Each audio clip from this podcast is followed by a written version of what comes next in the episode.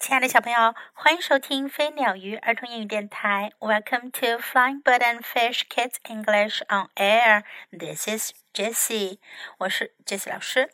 今天 Jessie 老师要为你讲的呢，也是朱乐的故事。Jules and Mary play shoe shop。朱乐和玛丽开鞋店。Mummy and Daddy want to clean out the shoes cupboard. 爸爸妈妈要清洁鞋柜。All the shoe boxes have to be moved into the living room. 所有的鞋盒都得挪到客厅里去。Jules and Mary help to carry the boxes, walking to and fro. 朱乐和姐姐来帮忙，他们来来回回的搬鞋盒，搬了一趟又一趟。There are lots of shoes and boots。家里有很多的鞋子和靴子。Some of the shoes are worn out。有些鞋子穿旧了。Others may be too small。还有一些太小了。and therefore all the shoes and boots need to be tried on and tested. 所以啊，这些鞋子都得好好的试一试，检查一下。We can play shoe shop, says Mary. 玛丽说：“我们可以玩鞋店的游戏。” I am the shop assistant, and you are the customer. 我来做卖鞋的售货员，你来做买鞋的客人。Hello, sir, says Mary to Jules. Can I help you? 玛丽对朱乐说：“你好啊，先生，请问我有什么可以帮到你的呢？”I'd like to try on the shoes over there, replies Jules. 朱乐回答说：“我想试试那边那双鞋。” Mary takes the box with the blue shoes in. 玛丽把鞋盒拿过来，里面有一对蓝色的鞋子。Jules tries them on. They hurt his toes. 朱乐试穿了一下鞋，哎呀，脚趾头痛。These shoes are too small, says Jules, disappointed.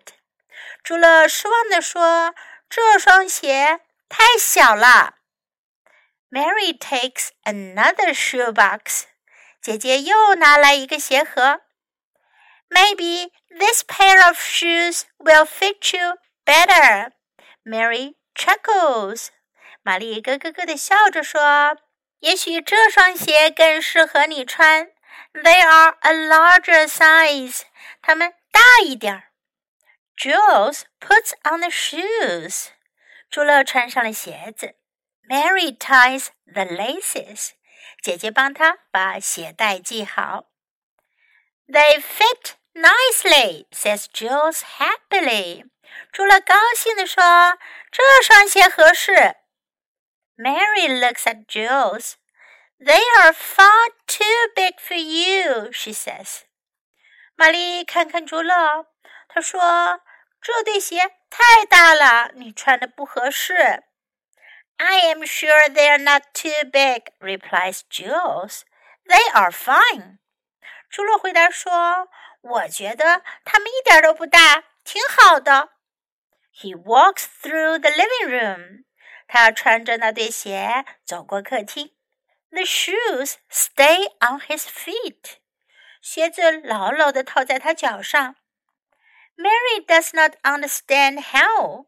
玛丽不懂是怎么回事儿，because the shoes Jules is wearing belong to Daddy. 因为朱乐穿的明明是爸爸的大鞋子呀。I will buy them, says Jules excitedly. 朱乐高兴地说：“我就买这双鞋。” Mary wants to put the shoes back in the box. 玛丽想要把鞋装回鞋盒去，But what is that？可这是什么呀 Inside the shoes, Jules sees a pair of thick socks rolled up, which Daddy had lost a while ago. 朱乐发现鞋子里躺着一双卷成一团的厚厚的袜子，就是爸爸丢了很久的那双袜子。So here is the question. 所以呀，问题来了：Why do the shoes stay on Jules's feet well? well？为什么朱乐会穿这双鞋很合适，不会掉下来呢？Do you know the answer?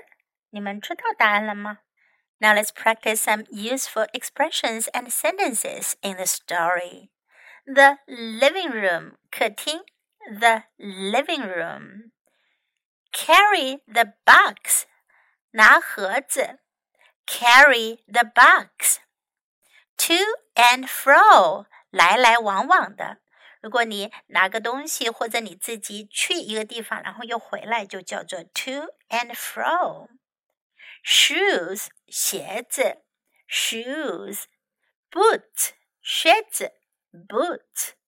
无论是鞋子还是靴子，一般使用的时候啊，都会是后面加上 s，也就是复数形式。为什么呢？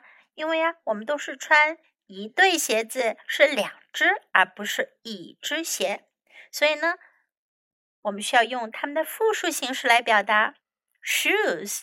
boots I am the shop assistant. 我是售货员。I am the shop assistant. You are the customer. 你是顾客。You are the customer. Can I help you? 我可以帮你吗？Can I help you? 这句话呀，是你去店里买东西的时候，通常会听到别人问你的。Can I help you? 我有什么可以帮你的？我能为你效劳吗？I'd like to try on the shoes over there。 我想试试那边的鞋子。I'd like to try on the shoes over there. These shoes are too small. 这鞋太小了。这对鞋太小了。These shoes are too small. They fit nicely. 它们正合适。They fit nicely. They are far too big for you. 它们对你来说太大了。They are far too big for you. I am sure they're not too big. 我觉得并不大。I am sure they're not too big. They are fine. 它们挺好的。They are fine. I will buy them. 我要买了。I will buy them. Now let's listen to the story once again.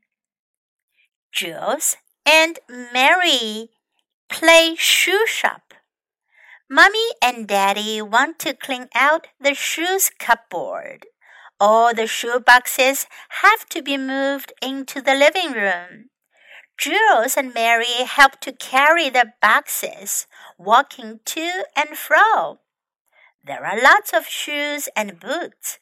Some of the shoes are worn out, others may be too small, and therefore all the shoes and boots need to be tried on and tested. We can play shoe shop, says Mary. I am the shop assistant and you are the customer. Hello, sir, says Mary to Jules. Can I help you? I'd like to try on the shoes over there, replies Jules. Mary takes the box with the blue shoes in. Jules tries them on. They hurt his toes. These shoes are too small, says Jules, disappointed. Mary takes another shoebox. Maybe this pair of shoes will fit you better, Mary chuckles. They are a larger size.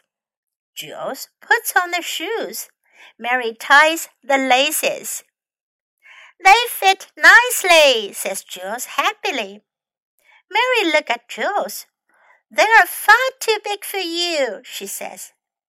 I am sure they are not too big, replies Jules. They are fine. He walks through the living room.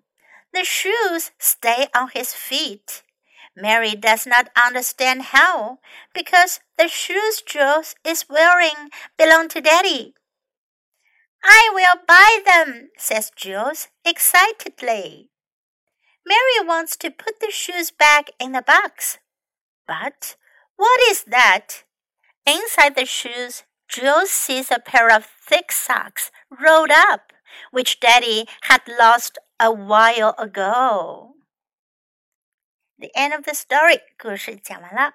我们最后再来复习一下故事中出现的几个 keywords 关键词：carry 搬、拿、运；carry shoe 鞋子；shoe sir 先生；sir small 小的；small large 大的；large fit 合适，fit，buy 买，buy。sock 袜子，sock。